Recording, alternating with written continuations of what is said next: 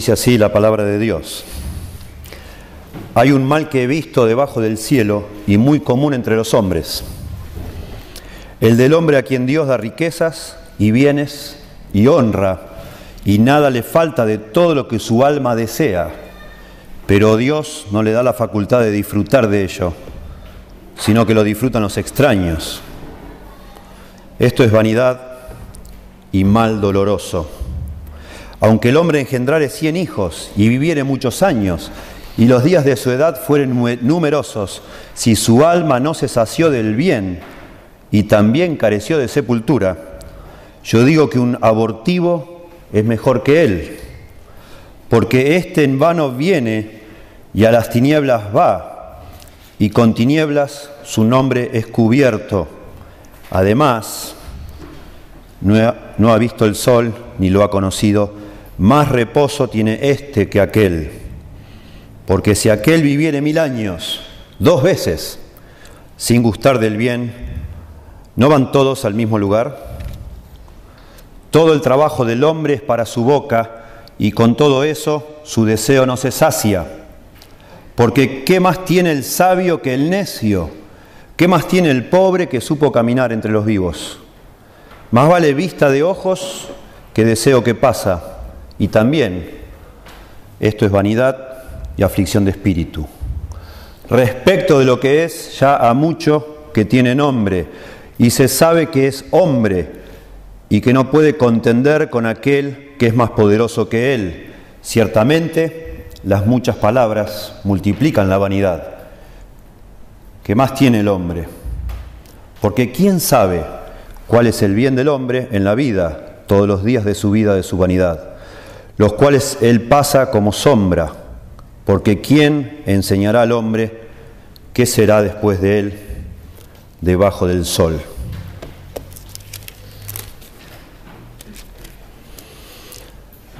Hace ya unos años, de manera realmente asombrosa, se ha puesto de moda en todo el mundo lo que se llama el Evangelio de la Prosperidad o la teología de la prosperidad. Es asombroso que algo tan absurdo, tan en contra de lo que la Biblia dice, tan este, antagónico justamente de lo que la Biblia nos muestra, pueda ser tan abrazado por tantas personas a lo largo del mundo. Es asombroso que personas que digan creer en Dios y representar a Dios le estén diciendo a la gente que venga, que Dios le va a bendecir, venga, que Dios le va a prosperar, haga tal o cual cosa, que Dios le va a multiplicar, llene este, un cheque con la cantidad que, más grande que pueda y mándemelo, que Dios me ha mostrado que se lo va a multiplicar por 10, o cosas por el estilo. Es asombroso. Y eso, ustedes saben, acá no estamos ajenos en Argentina, este, es todo, todo esto que estoy diciendo tiene una apariencia pero evidente de engaño y aún así las personas este, lo siguen. Es asombroso, realmente. Hace unos años nos tocó acá un caso muy cercano, muy particular de una señora que empezó a venir a esta iglesia. Ella venía en silla de ruedas, mi hija Carolina, que tenía en ese momento unos 11 años, la iba a buscar como a 10 cuadras de acá y la traía andando por la calle con la silla de ruedas, cruzando la vía y al final empezaron a ir varias personas porque llegaba mi hija agotada de buscarla. Bueno, empezamos a visitarla en su casa. La señora un día, después de haber estado unos tres o cuatro servicios acá, estaba yo sentado en su casa y un día me cuenta la historia de cómo ella empezó a ir a una de estas iglesias que enseñan el Evangelio de la Prosperidad. Y allí le dijeron que ella no iba a poder caminar hasta que diera una demuestra concreta de su fe, que Dios iba a prosperarla si ella mostraba fe. Y ella le dijo, yo soy muy pobre, y sí lo es. Vive, en una vive, no sé si vive todavía, o vivía en una casa toda rota, y en su casa vivían como tres familias. Una señora muy pobre, su marido había sido tambero. Bueno, ella dijo, no tengo nada, no puede ser, le dijo el pastor. Algo tiene que tener usted para demostrar su fe. Y la mujer pensó y pensó y dijo, bueno, mire, yo en realidad lo único que tenemos es que mi marido este, ha trabajado en blanco toda su vida, ahora está jubilado, él fue tambero, en las eras, atendí un tambo y, bueno, nosotros por causa de eso tenemos la posibilidad de sacar un préstamo en el banco. Le dijo, bueno, saque el préstamo, le dijo el pastor. Y la señora me explicaba todo esto, yo no podía creer. Me explicaba todo esto y en un momento paró y fue y hizo venir a su marido, que no quería ni saber nada con pastores, el hombre, obviamente. Y me trajo todos los recibos del Banco Provincia y cómo el hombre todavía estaba pagando el crédito. Y la mujer seguía en silla de ruedas, obviamente. Y le hicieron sacar un préstamo para que el Señor la sane. Interesante. Bueno, en la segunda visita tuve la oportunidad hermosa de predicarles el Evangelio a toda la familia, de explicar lo que realmente significa la gracia de Dios y la fe, etc. Bueno, ustedes, yo les veo las caras de acá y veo la, indignación que produce saber una historia así. Bueno, lo último que supe de esa señora es que sigue yendo a esa iglesia. Es asombroso, ¿verdad?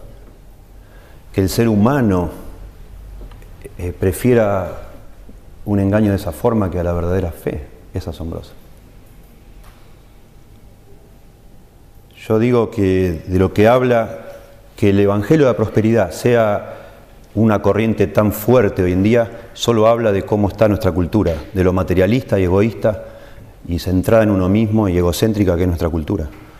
Y por eso tiene llegada o pegada semejante barbaridad, porque la gente está dispuesta a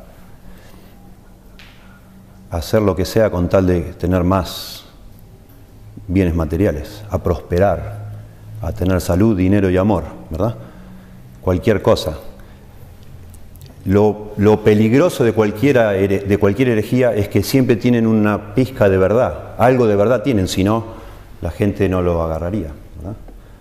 Y lo asombroso de esto, de, este, de esta este, doctrina de la prosperidad, es que si usted lee la Biblia, algo de cierto hay en la Biblia, en el Antiguo Testamento sobre todo se promete que Dios va a prosperar a los fieles varias veces.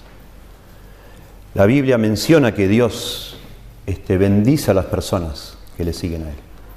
Desde el principio ya, desde los libros de Moisés, así se dice, en, por ejemplo, Deuteronomio 28, cuando Moisés junta a todo el pueblo en, en dos montes uno frente al otro y ellos proclaman las bendiciones y las maldiciones de obedecer o, desobedecer la ley de Dios. Y las bendiciones tienen que ver con prosperidad y prosperidad física y material. El gran problema y, la, vuelta de tuerca, por decir así, que se le da a esto, es que se, no es ríndase a Dios, sirva a Dios, viva para Dios, y Dios se va a encargar de todo lo demás, como dice el Señor Jesús, buscad primeramente el reino de Dios y todas estas cosas os serán añadidas. Sino la barbaridad y la blasfemia de, este tipo de enseñanza es que Dios podría llegar a estar al servicio suyo si usted hace eh, los movimientos adecuados, digamos así, o, dice las, frases adecuadas o hace lo que tal o cual líder le dice que haga. Dios de alguna manera va a servir sus necesidades y nunca se le invita a la persona a ponerse la persona al servicio de Dios. Jamás jamás. Solo es una introducción esto y no vamos a, dar un sermón sobre la teología de prosperidad, pero solo como muestra, y no, quiero la verdad leer demasiadas cosas porque son todas indignantes, las cosas, las cartas que estas personas mandan a los incautos o no, no sé. Pero noten nada más una lista de los libros más populares de la teología de la prosperidad. Un libro se llama Cómo escribir su propio boleto con Dios. La piedad es lucrativa, se llama otro, otro de los libros. Las leyes de la prosperidad. El poder creativo de Dios trabajará para usted. Otro libro. Liberando la capacidad de Dios mediante la oración. La fórmula de Dios para el éxito y la prosperidad. Otro libro, La llave maestra de Dios para la prosperidad. Viviendo en prosperidad divina, etc. ¿Sí? Promesas, promesas y promesas. Yo digo que con la Biblia en la mano uno debería decirle a la gente, en vez de venga, que Dios le va a dar todo lo que usted desea, deberíamos decirle, venga Dios, que Dios le va a cambiar todo lo que usted desea. Y de alguna manera el libro de Eclesiastés, y en este momento particular, después en el capítulo 5 haber dedicado este, la mayor parte del capítulo, hablar de las riquezas. Habiendo comenzado el capítulo 5 hablando de la verdadera religión, de lo que es el temor de Dios, inmediatamente después comienza a hablar de las riquezas, que según Jesucristo son este, las competidoras, la riqueza es la, gran competidora nuestra alma con el amor genuino a Dios, la lealtad a Dios. Nosotros no tenemos problema con otros dioses con minúscula, sino tenemos problema con la riqueza en nuestro corazón. Y Salomón, por lo visto, en aquella época veía algo parecido, porque después que habla otra vez de la religión verdadera, nos habla de la riqueza y nos habla precisamente de eso, de la vanidad de las riquezas, del vacío de las riquezas, del engaño de las riquezas, le llamamos nosotros, que prometen algo que nunca nos dan. Pero ahora en el capítulo 6 es como que Salomón llega al punto máximo de, de lo que significa vivir para las cosas materiales, para desenmascarar, por decir así, las promesas falsas de las riquezas. Yo le llamé a este sermón cuando tenemos todo y no disfrutamos nada. Y eso es lo que acá está mostrando Salomón, inventando una situación que no necesariamente es real, es algo que él se imagina, un hombre, una persona que a lo mejor tiene todo lo que una persona puede desear y aún así no es feliz, no está feliz. Dice así, hay un mal que he visto debajo del cielo y muy común entre los hombres. Acá claramente empieza una nueva sección, como varias veces así ha dicho Salomón, hay tal o cual cosa, ¿sí? he visto tal o cual cosa. Y empieza acá Salomón a decirnos otra vez de algo que es trágico, un gran mal, dice, es una tragedia, algo realmente este, que nos causa dolor, nos causa tristeza que sea así, pero es algo muy común, dice Salomón, no es algo raro, no es algo extraño, es algo muy común entre los hombres. Y dice, empieza a describir, verso 2, el del hombre a quien Dios da riquezas y bienes y honra y nada le falta de todo lo que su alma desea. Imagínense ustedes, una persona que tiene todo lo que quiere, supuestamente lo que se ofrece hoy a través de esta teología de la prosperidad, tener todo lo que usted desee. Bueno, acá dice Salomón, va a hablar de un hombre hipotético, pero dice que es algo común esta persona hipotética. Una persona tiene todo lo que desea. Pero Dios dice, no le da la facultad de disfrutar de ello, sino que disfrutan los extraños, lo disfrutan los extraños. Salomón acá nos va a describir una persona que tiene una prosperidad completa, en todo sentido. Una persona que lo tiene todo, todo lo que él quisiera. ¿Sí? Probablemente Salomón hable de sí mismo. Es notable que él usa, aquí dice que Dios da riquezas, bienes y honra. Cuando usted va a Segunda Crónicas, capítulo 1, yo lo leo, dice el escritor de Crónicas que Dios le dio a Salomón riquezas, honra y bienes, las tres cosas. Lo mismo que menciona acá, dice así, segunda Crónicas 1.11. Y dijo Dios a Salomón, por cuanto hubo esto en tu corazón, y no pediste riquezas, bienes o gloria, ni la vida de los que te, los que te quieren mal, ni pediste muchos días, sino que has pedido para ti sabiduría y ciencia para gobernar a mi pueblo, sobre el cual te he puesto por rey, dice el verso 12. Sabiduría y ciencia te son dados, y también te daré riquezas, bienes y gloria, como nunca tuvieron los reyes que han sido antes de ti, ni tendrán los que vengan después de ti. Salomón fue un hombre que tuvo, lo tuvo todo. Y por lo que entendemos, especialmente en este libro, el hombre no estaba satisfecho.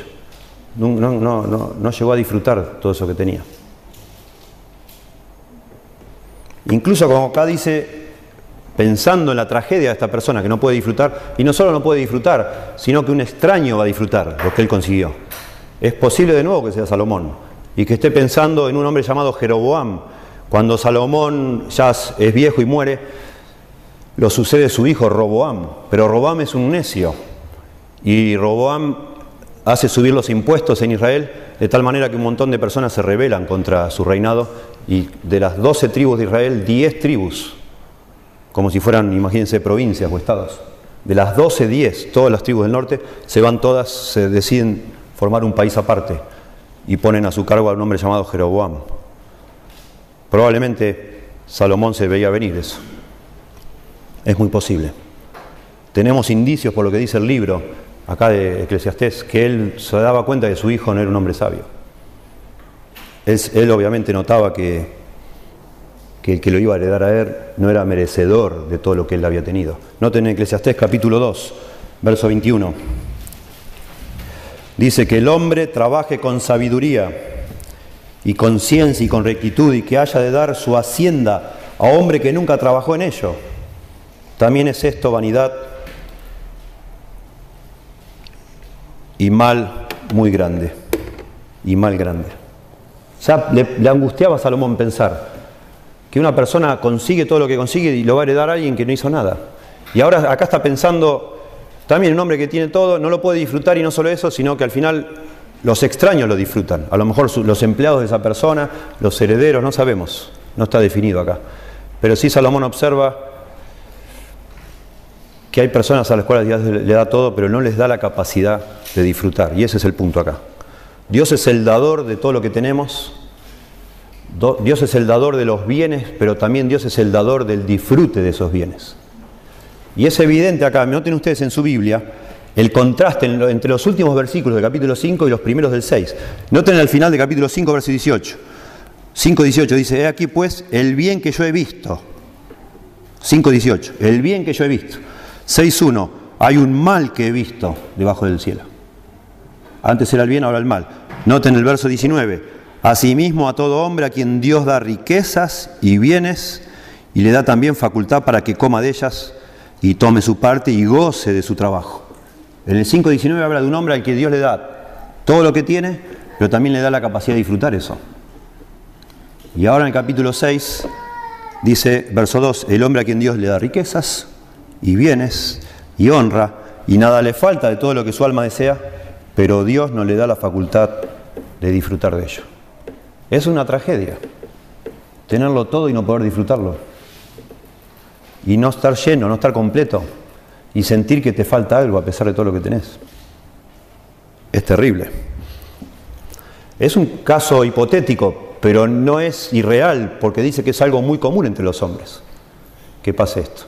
Y Salomón va a añadir a esta situación que está inventando, pero que refleja el caso muy popular y común entre la humanidad, le va a agregar algunos ingredientes más todavía. No solo este hombre tiene bienes y riqueza y honra, tiene fama, es conocido, es respetado, sino que se le agrega ahora que este hombre tiene 100 hijos, dice. Y no solo eso, sino que tiene un montón de años de vida, tiene una salud de fierro. Esta persona, noten el verso 3. Dice, aunque el hombre engendre cien hijos y viviere muchos años, y los días de su edad fueren numerosos, si su alma no se sació de bien y también careció de sepultura, yo digo que un abortivo es mejor que él.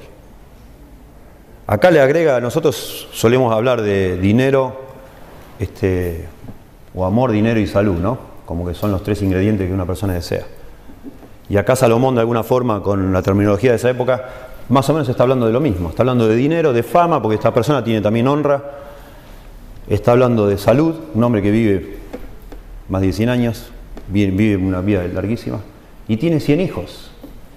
Tiene una familia enorme, tiene este, de sobra como para estar satisfecho. Antes ya nos había hablado de la tragedia que es que un hombre trabaje, se rompa el alma y no tenga hijos para que lo hereden. Y todo lo que hace se lo termina quedando un extraño, dice, alguien que no es su familiar. Ahora está hablando al revés, de un hombre que está bendecido por Dios, a tal punto que no solo Dios le ha dado riquezas, otra vez que en el Antiguo Testamento que una persona reciba riquezas era sinónimo que Dios lo estaba bendiciendo, que la mano de Dios estaba sobre esa persona, que hallaba gracia a los ojos de Dios. Ahora esta persona no solo eso, sino que tiene 100 hijos. Otra vez, en el Antiguo Testamento, tener hijos, tener muchos hijos, era sinónimo de estar bienaventurado. Bienaventurado dice el que llenó su aljaba de ellos. Salmo 127, comparando a los hijos con flechas. Bienaventurado el hombre que se llenó la, familia de hijos. Es bárbaro. Dios te bendice a través de tus hijos. Así era en aquella época, viste. Y entonces ahora Salomón está agregando todavía más. esta persona no solo tiene dinero, sino que tiene un familión, y tiene una salud bárbara, no tiene ni que preocuparse de nada, pero no puede disfrutar eso. En aquella época no era tampoco imposible tener 100 hijos. La Biblia nos habla de que Gedeón tuvo 70 hijos, jueces 8.30 dice eso. Acab tuvo 70 hijos también, según Segunda Reyes 10.1, y Roboam, el hijo de Salomón, según Segunda Crónicas 11.21, tuvo 28 hijos varones y 60 hijas mujeres. Roboam tuvo 88 hijos. Porque tenía muchas mujeres, ¿no? Salomón no sabemos cuántos tuvo, pero puede haber tenido más de 100 hijos Salomón, claramente. Por todas las mujeres que tuvo, seguramente que tuvo más de 100 hijos. Y Salomón otra vez, en terminología que en aquella época era sinónimo de una tragedia impensable, agrega acá, introduce acá eh, dos ingredientes. El tema que esta persona no solo no disfruta de todo lo que tiene, sino que muere sin sepultura, lo cual es sinónimo de estar maldito. Una persona, sí o sí, sea como sea que muriera, tenía que ser sepultada, según no solo en el Antiguo Testamento, en la Biblia, sino en el cercano Oriente. Así se veía, ¿sí? era una barbaridad no, no enterrar a una persona. Era como estar maldito. Y dice Salomón y agrega, dice, un abortivo, alguien que nunca nació, que murió antes de nacer, es mejor que esa persona, que lo tiene todo y no lo puede disfrutar nada. Dice acá, fíjense, verso 3, si su alma no se sació del bien y también careció de sepultura, yo digo, dice Salomón, que un abortivo es mejor que él.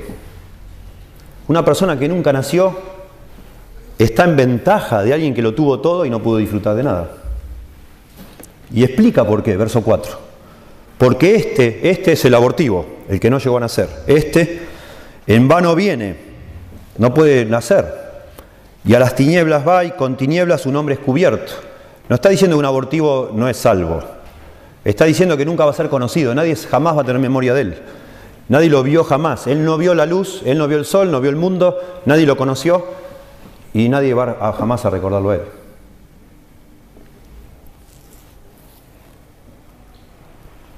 Verso 5, además no ha visto el sol, ni lo ha conocido. Y el punto acá, al final del verso 5, es lo que está tratando de decir Salomón.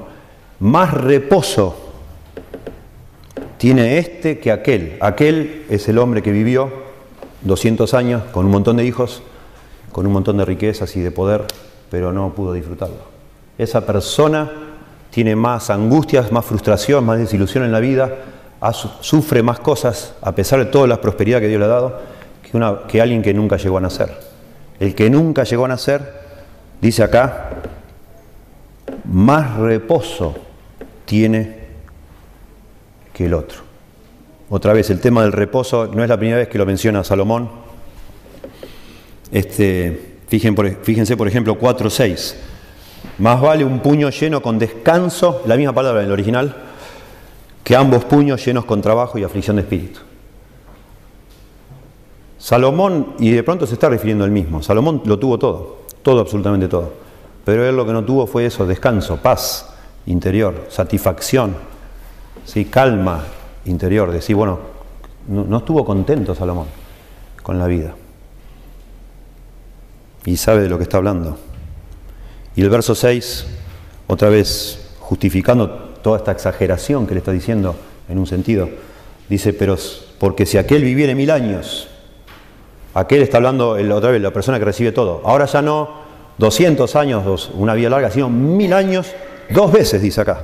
O sea, vive dos mil años. Matusalén vivió casi mil años, ¿verdad? 900 y algo de años. Salomón está diciendo, si esta persona viviera dos mil años, mil años dos veces, casi que diríamos si fuera inmortal, o sea, se agrega, a esta persona se le agrega, no solo que tiene riquezas, todo lo que su alma desea, tiene honra, tiene un montón de hijos, tiene una salud de hierro, sino también no tiene la, preocupación de la muerte, que ya nos había dicho antes en el libro que el, el, tema de la muerte lo arruina todo, digamos así. El saber que te vas a morir es, es como un balde de agua fría a cualquier momento lindo de la vida. Como yo les había leído hace un tiempo, una, el año pasado, una entrevista que le hicieron a Alejandro Dolina, un hombre conocido acá en Argentina, un, no sé, un escritor de libros, una persona que trabaja en la radio, él dijo que la muerte le arruinó la vida a él, Dice que en cada momento de su vida donde estuvo disfrutando algo, no pudo dejar de pensar la muerte. Y que los momentos de felicidad en su vida, dijo Dolina, le han durado minutos, segundos.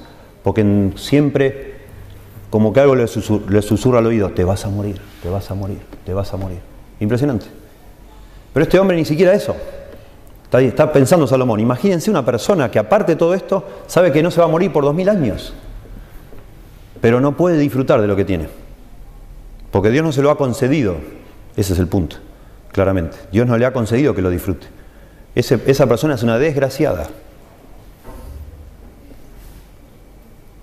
Porque dice, verso 6, si aquel viviera mil años dos veces sin gustar del bien, sin estar satisfecho. Dice, no van todos al mismo lugar. Esa persona con todo lo que tuvo va a ir al mismo lugar que el abortivo. Los dos mueren de la misma manera. Impresionante. Es la descripción que hace Salomón de esta persona que lo tiene todo, pero no puede disfrutar de nada. Y va a seguir con este asunto. Y, ya para, para, esta altura del libro, y estamos por llegar a la mitad exacta del libro, para esta altura del libro de Eclesiastés, ya para nosotros es evidente que Salomón ha aprendido mucho de su vida y está tratando de enseñar a las personas para este, advertirles que no cometan los mismos errores o que no pongan su ilusión o su esperanza en lo que no puede dar satisfacción debajo del sol. Y Salomón a esta altura del libro ya ha dejado bien claro que las cosas que importan en esta vida no son cosas materiales, claramente. Los seres humanos somos seres espirituales y es un absurdo pensar que las cosas materiales pueden satisfacer nuestro ser interior, porque no somos solo material nosotros. Nosotros estamos en una época y personas hace ya décadas lo habían advertido que iba, iba, a llegar esto que estamos viviendo ahora. Cuando se empezó a enseñar la evolución de manera universal en todos lados, personas pensantes advirtieron, tarde o temprano vamos a tener una generación que va a pensar que esto es así, que todo es materia, que venimos de la materia y a, venimos de la nada y a la nada vamos y somos solamente un, como alguien dijo, 80 kilos de, carne bien distribuida. Sí, somos, dijo una persona, un, director de cine, dijo eso de una actriz. Dijo que él veía a esa actriz como 80 kilos de carne bien distribuida. Este, una visión materialística del hombre, materialista, digamos, solo materia, al punto que los científicos nos quieren hacer creer que aún nuestros sentimientos, nuestras emociones tienen que ver con sustancias químicas, ¿no? Y el amor que sentimos por alguien son, dicen ellos, las endorfinas que son, estimulan nuestro cerebro, en fin, y nos hacen sentir esa sensación de placer. Y ya descubrieron de pronto que comer una barra de chocolate produce casi las mismas sensaciones que estar enamorado, las mismas, químicamente hablando, ¿no? Etcétera. Esa es la visión que la cultura de hoy tiene del ser humano. Una barbaridad. Pero eso hace que esta angustia existencial se profundice todavía más en las personas. Porque no, cuanto menos lugar le damos a nuestra vida, al aspecto espiritual, menos satisfechos vamos a estar. Porque no somos hechos así, de, solamente de 80 kilos de carne, o algunos más, algunos menos. Pero no es solo eso, es obvio, ¿verdad?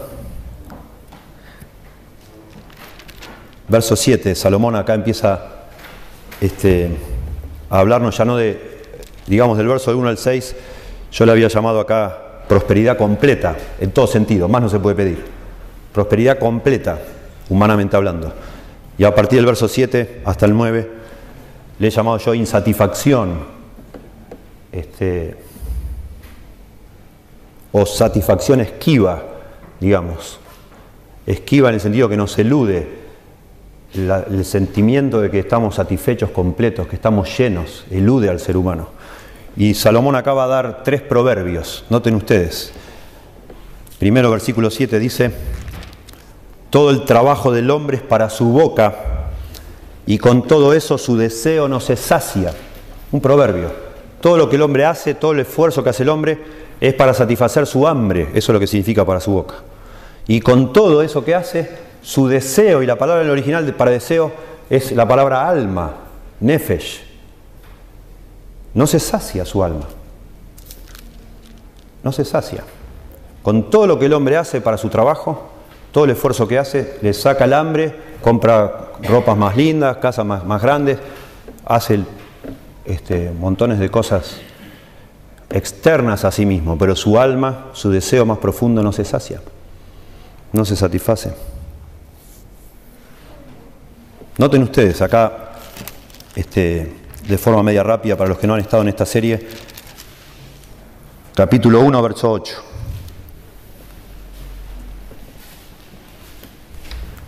Capítulo 1, verso 8. Dice, todas las cosas son fatigosas más de lo que el hombre puede expresar. Nunca se sacia el ojo de ver ni el oído de oír.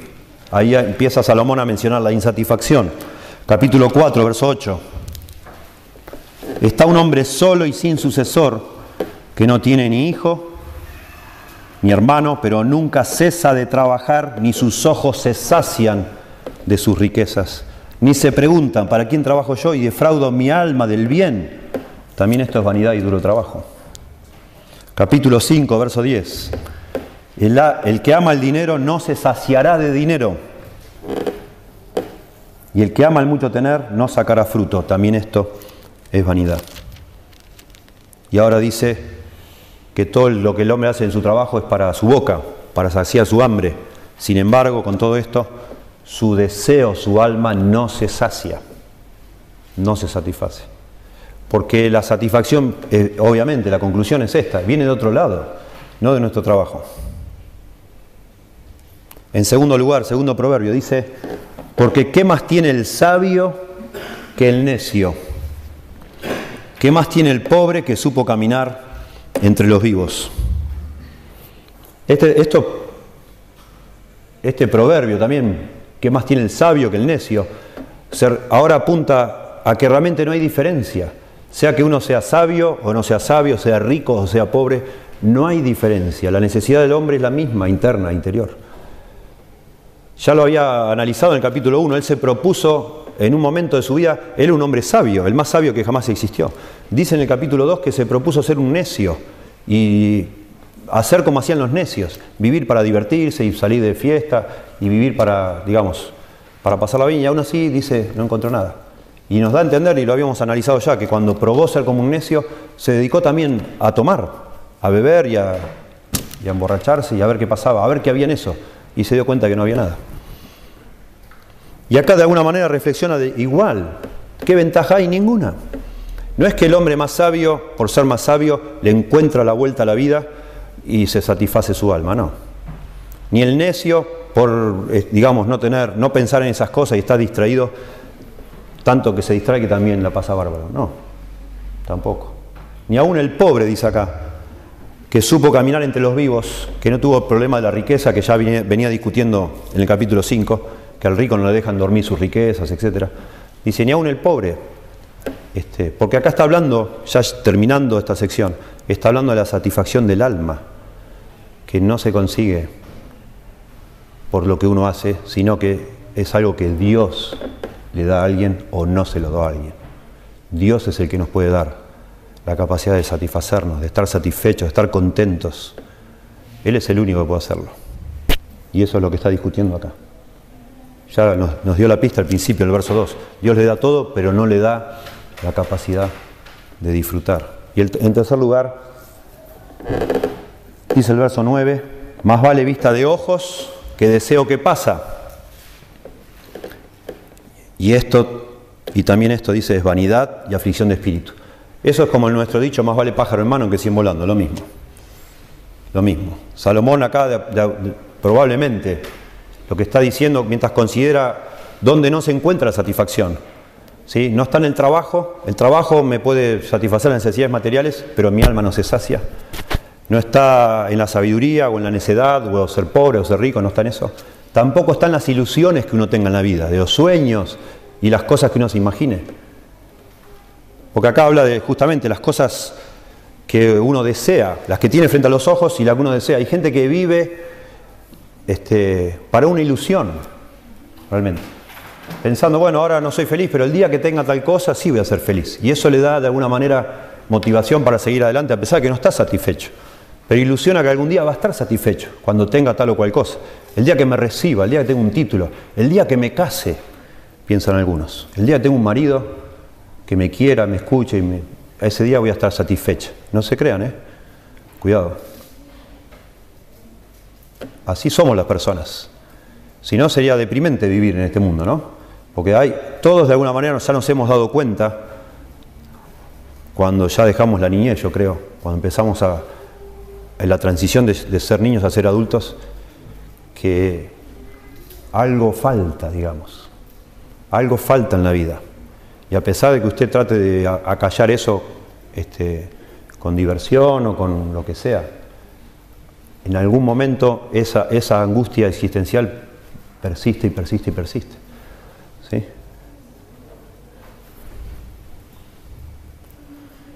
Y bueno, y Salomón va a terminar el capítulo 6. La verdad, cuando termina el versículo 9, ahí termina la mitad exacta del libro. Y ustedes se van a sorprender, pero los hebreos marcaban esas cosas. Estuve consultando mi Biblia en hebreo y ahí está la marquita. Ahí, ahí, termina exactamente la primera mitad del libro. Y claramente en el, este, original en hebreo, claramente el escritor pone una marca para señalar que va a empezar otra sección.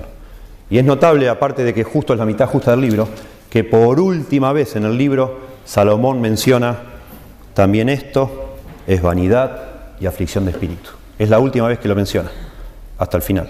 Es como que termina Salomón acá en el verso 9 de describir todas estas cosas que son sin sentido en la vida, que son frustrantes. Yo acá otra vez marqué como para hacer como una un repaso, pero noten, verso, capítulo 1, verso 14. Todo ello es vanidad y aflicción de espíritu, 1.14. 1.17. Aún esto al final era aflicción de espíritu.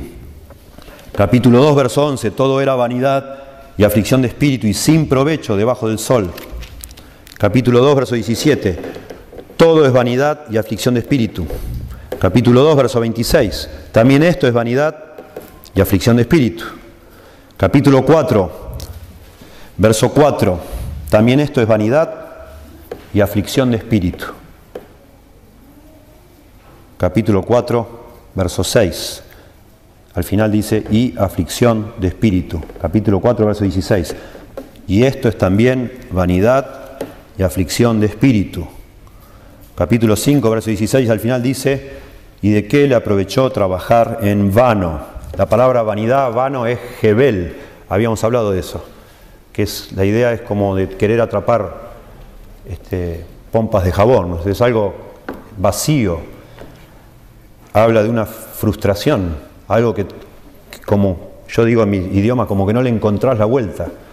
Y Salomón, además de esta palabra este, vanidad y aflicción de espíritu, repite insistentemente la frase debajo del sol, debajo del sol, debajo del sol. Y el gran punto que ha querido hacer Salomón en toda esta primera mitad del libro es que la vida sin Dios, debajo del sol, Dios está arriba del sol. La vida sin Dios, debajo del sol, es vana y es aflicción de espíritu. Y la, la frase de aflicción de espíritu es como correr tras el viento, es querer agarrar el viento, imposible.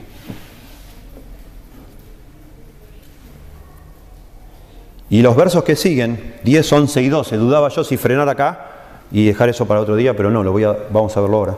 Los versos que siguen realmente sirven como introducción a, la, última mitad del libro, pero si lo vemos en conexión a lo que estamos terminando ahora, también son un excelente resumen de todo lo que quiso decir Salomón en la primera mitad. Y lo que va a enfatizar ahora Salomón en estos tres versículos, 10, 11 y 12, es que Dios es soberano. Dios tiene el control, Dios tiene el dominio. Él hace lo que quiere. Él hace lo que Él quiere. Y es una muy buena introducción a lo que sigue porque Salomón va a empezar a discutir las desigualdades que hay en este mundo, que él observa, que todos observamos, capítulos 6, eh, perdón, 7 y 8. Que no todo es como debiera ser, como nos gustaría, pero Dios es soberano y él hace lo que él quiere. Y ya venía reflexionando de eso también antes. ¿Sí? Por eso ahora dice, y pensando en la soberanía de Dios, lo que otra vez la implicación es que la satisfacción verdadera, el secreto de la vida, digamos, encontrarle la vuelta a la vida, se está por encima del sol, por decir así. Y es, es en Dios. Dios es el que tiene el secreto para la vida. Dios tiene el secreto para la felicidad de una persona, para la satisfacción y la, realmente la, llenura de su alma. Y dice así, capítulo 6, verso 10, respecto de lo que es. La idea es, ya hace mucho que ha sido nombrado. En el original así dice, es, el verbo es un tiempo pasivo. No es, acá dice, ya a mucho que tiene nombre. Está en, voz pasiva, es, le llaman un pasivo de divinidad. Muchas veces la voz pasiva se usa en la, Biblia para hablar de algo que Dios hace, no algo que yo hago. Voz activa es algo que yo hago activamente. Voz pasiva es algo que se me es hecho, digamos así. Algo que es hecho por alguien, pero yo no lo hago, solo recibo como algo hecho. Acá está hablando en voz pasiva de que algo ha sido nombrado y la implicación es que Dios lo ha nombrado. Todo lo que es, todo lo que existe, ha sido nombrado. ¿Por quién? Por Dios, no por el hombre, no por el hombre. En el Antiguo Oriente, nombrar algo significaba no solo atribuirle a ese algo este, el carácter que eso tiene, o reconocer el carácter de algo, sino implicaba tener dominio sobre eso, tener autoridad sobre eso. Por eso es muy sugestivo que cuando empieza la Biblia se nos va diciendo que Dios nombró a la noche, al día, a las estrellas, al mar. Dios pone nombre a todas las cosas y al hacerlo lo que está haciendo es Dios declarando que tiene autoridad sobre esas cosas. Y al hombre le pone Adán. Y la palabra hebrea para hombre es Adam, que viene de la palabra Adamá, que significa tierra, porque el hombre fue tomado de la tierra.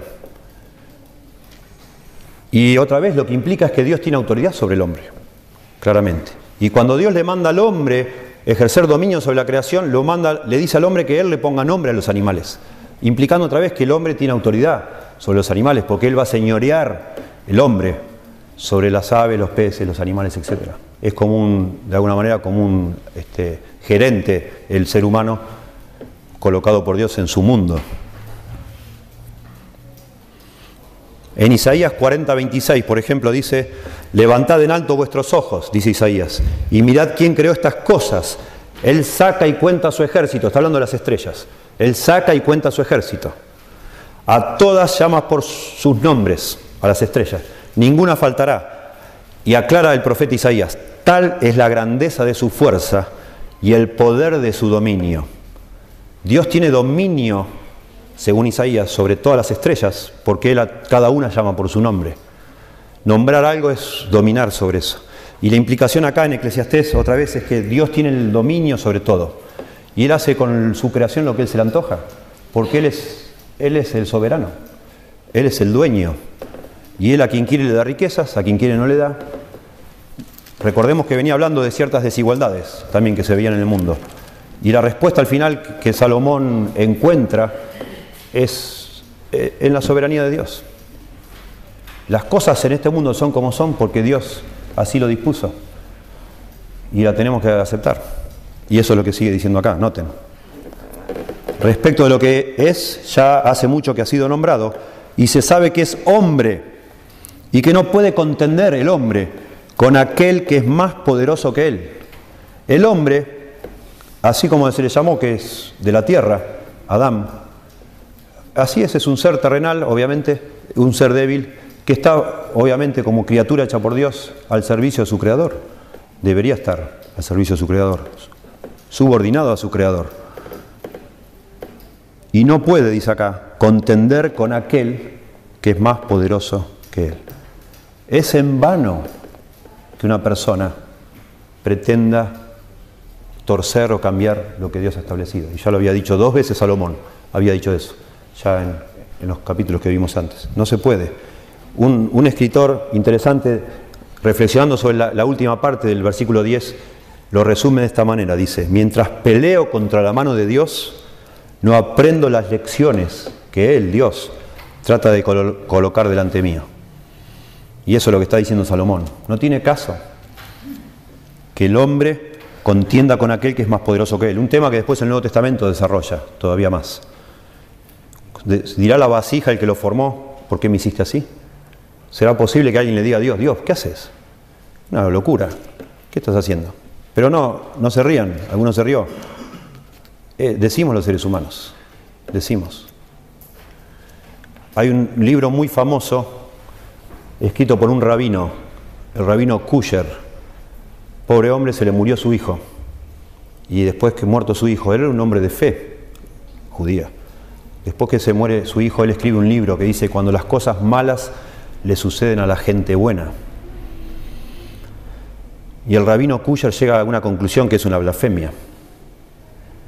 Y él dice que los seres humanos debemos perdonar a Dios y tratar de amarlo con todos sus defectos. Así dice el rabino Kusher.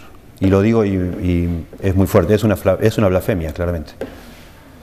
Porque este hombre pobre en su, en su ceguera espiritual y en su dolor, mezclado con su falta de conocimiento del Dios verdadero, eh, interpreta que las cosas tristes y malas que suceden en el mundo son por errores que Dios comete.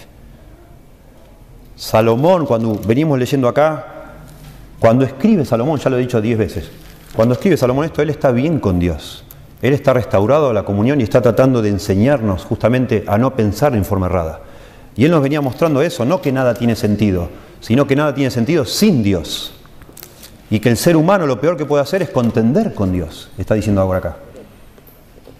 Qué ridículo. Pero nosotros, en nuestra humana debilidad, a pesar de ser una barbaridad lo que dice ese hombre, nos podemos identificar con su dolor y su confusión, porque produce confusión a un ser humano cuando ve que las cosas no es como debería ser o como le parece que debía ser, cuando ve las desigualdades en este mundo. Pero la conclusión de una persona de fe es, bueno, Dios tiene dominio, Dios no se le escapó, no es un error. Yo no tengo que perdonar a Dios, de ninguna manera, porque Él no se equivoca. Jamás se equivoca Dios. Yo lo que tengo que hacer es aceptar ese dominio que Dios tiene sobre mí y sobre todo lo que sucede y con esa, con esa actitud de fe, con esa sumisión a la voluntad de Dios, puede ser que encuentre contentamiento y satisfacción.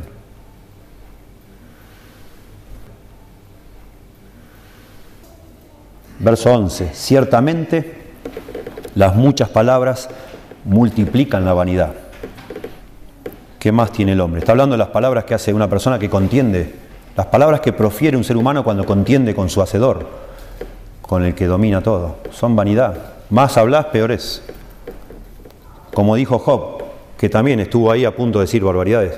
Y después Dios le pregunta y dice, quiere que Job le conteste, yo te pregunto y tú me responderás. Y, Dios empieza a hacer preguntas. ¿Estabas tú cuando yo hice esto? ¿Estabas tú cuando hice lo otro? ¿Sabes cómo hacer esto? ¿Sabes cómo darle comer a las cabras cuando paren? ¿Sabes esto? ¿Sabes, cómo hacer que llueva, que, granizo?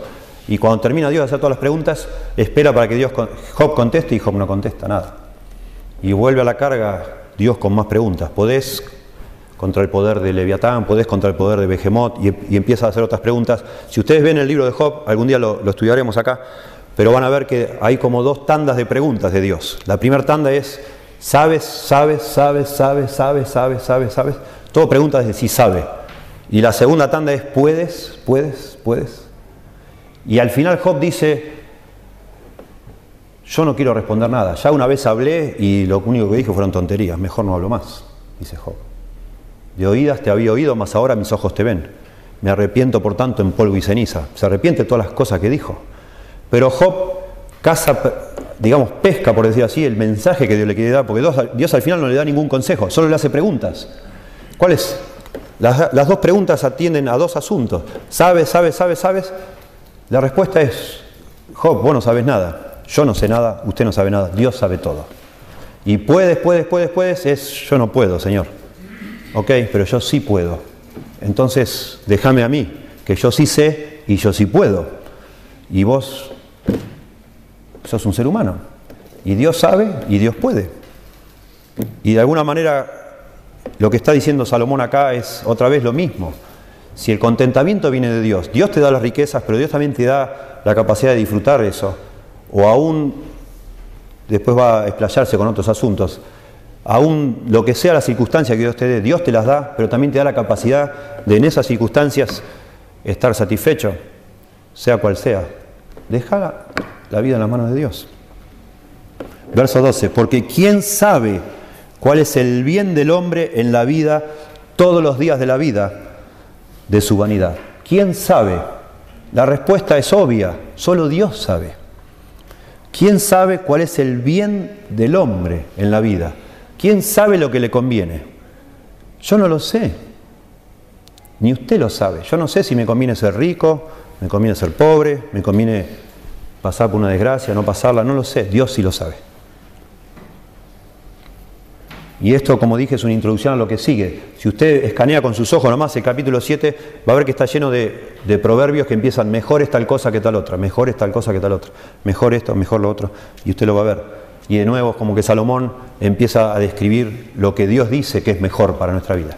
Porque nosotros no sabemos. ¿Quién sabe cuál es el bien del hombre en la vida? Todos los días de la vida de su humanidad. Dios sabe. Los cuales Él pasa como sombra, el hombre, rápido porque ¿quién enseñará? Otra vez, ¿quién va a enseñarnos? Al hombre que será después de él debajo del sol. Dios. Otra vez. En otras palabras, la respuesta para la satisfacción del ser humano está en Dios, obvio, claramente. Y eso es clarísimo en la Biblia. Un escritor ha dicho, de toda esta primera parte del libro de Salomón, los primeros seis capítulos, que Salomón sistemáticamente ha ido cerrando todas las puertas y dejó solo una puerta abierta, la puerta de la fe en Dios. Y después va a, volver, a a la carga al final del libro. Dice, el fin del discurso hablado es este, teme a Dios y guarda sus mandamientos porque este es el todo del hombre. En eso consiste la vida, en tener una linda relación con Dios. Y ahí encontramos la llenura del alma.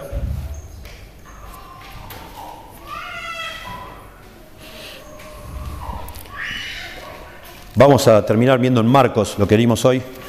Marcos capítulo 10, por favor. Verso 29 y 30. Acuérdense, el contexto es el joven rico, que al final él presume de haber obedecido toda la ley, de ser un fenómeno, una persona súper santa. Y el Señor le dice, bueno, vende todo lo que tenés y seguime. Y el hombre se va triste, porque amaba más a las riquezas, obviamente, que al Señor. Este, no es que para ser salvo tenés que vender nada, no tenés que vender nada. Era el caso particular de esta persona porque Jesús sabía lo que había en su corazón. Cuando los apóstoles escuchan el desenlace de esa, conversación, este, se asombran. Y dice, guau, pero entonces, ¿quién puede ser salvo, no? Y el Señor eh, desarrolla el tema del cabello, del, camello que pasa por la de una aguja, que es difícil que un rico entre en el reino de los cielos, precisamente porque su corazón probablemente esté aferrado a esas riquezas como un Dios. Y uno de los apóstoles dice, Señor, nosotros lo hemos dejado todo por ti, ¿qué recibiremos? Pensando, eso está bien desarrollado en Mateo, este, capítulo 18. Como diciendo, bueno, este hombre se fue triste porque no vendió nada, pero nosotros hemos dejado todo, Señor. Éramos pescadores, dejamos todo nuestro negocio y te estamos siguiendo. ¿Somos salvos entonces? Y el Señor, acá en, Marcos me gusta mucho, este, Noten el verso 28. Entonces Pedro comenzó a decirle, aquí nosotros lo hemos dejado todo y te hemos seguido. Como diciendo, ¿y a nosotros qué nos va a tocar? Y contesta el Señor, verso 29 y 30. Respondiendo Jesús dijo, de cierto os digo que no hay ninguno que no haya dejado casa, o hermanos, o hermanas, o padre, o madre, o mujer, o hijos, o tierras, por causa de mí y del Evangelio. Y noten lo que dice el verso 30 que no reciba cien veces más ahora en este tiempo. Casas, hermanos, hermanas, madres, hijos y tierras con persecuciones. Y en el siglo venidero, la vida eterna. Maravilloso. Esto habría que dar un sermón entero para no torcerlo. Esto es material completamente carne de cañón para manipuladores, digamos, para hacerte vender tu casa, dejar tus cosas y Dios te va a bendecir, te va a dar diez veces más o este, cien veces más, dice acá. No es lo que está tratando decir el Señor. No está el Señor acá tratando de que hagamos negocios con Él para que nos dé cosas. Sino otra vez lo que está hablando es que cuando una persona realmente entiende que la satisfacción no está ni en las relaciones humanas, ni en la salud, ni en la seguridad que te puede dar el dinero, ni en la fama, ni en nada, sino en el Señor, y uno decide como el, la parábola de la perla de gran precio o el tesoro escondido, dejarlo todo para tener a Cristo, el Señor, el Señor nos bendice como nadie nos puede bendecir. Y lo primero que el Señor nos bendice es con satisfacción, sea lo que sea que nos toque, aún acá dice con persecuciones. Nos da satisfacción, nos da la, llenura del corazón, que es, es nuestra gran necesidad. Realmente, ¿sí? Bueno, oremos. Señor, te damos gracias por tu palabra y tú sabes nuestra necesidad, cada uno de aquí estamos en un distinto nivel, digamos así, espiritualmente hablando, en cuanto a nuestra relación contigo. Quizás alguno de nosotros todavía está aferrado a la seguridad que da el dinero, las posesiones, la prosperidad o aún la salud, en vez de estar aferrado a ti, Señor. Rogo por tal persona que tú, por favor, Señor, eh, ilumine su alma, su entendimiento para aferrarse a ti como el único y suficiente recurso para encontrar satisfacción, Señor. Y que tú nos ayudes en cada circunstancia de la vida, cada momento, porque todo el tiempo estamos siendo tentados, seducidos para desviar nuestra atención de ti, para ponerla en otro lado. Señor, que nos enseñes a caminar en este mundo eh, aferrados a ti como la fuente de la satisfacción y no otras cosas. Que nos enseñes, Señor, a, a usar de los bienes que tú nos das, porque tú nos das, dice la Biblia, más de lo que pedimos o entendemos y seguro más de lo que necesitamos a todos nosotros nos das. Que sepamos usar eso de manera que no se convierta en un tropiezo para el amor y la lealtad a ti, sino para, al contrario, una oportunidad para alcanzar a otros para extender tu reino, para edificar eh, tu iglesia en este mundo, Señor. Por favor, perdónanos. Cada uno de nosotros, en mayor o menor grado, tenemos un problema con, con sustitutos. Y el dinero es el, gran atractivo, Señor. El, que más nos atrae de los, todos los sustitutos posibles al amor a ti, Señor. Que tú nos ayudes, por favor, que sepamos mirar cada día a Jesús y encontrar en Él la satisfacción que nuestra alma necesita o busca y, y no puede encontrar en ninguna parte sino solo en ti, Señor. Le damos gracias por Jesús. En su nombre oramos. Amén.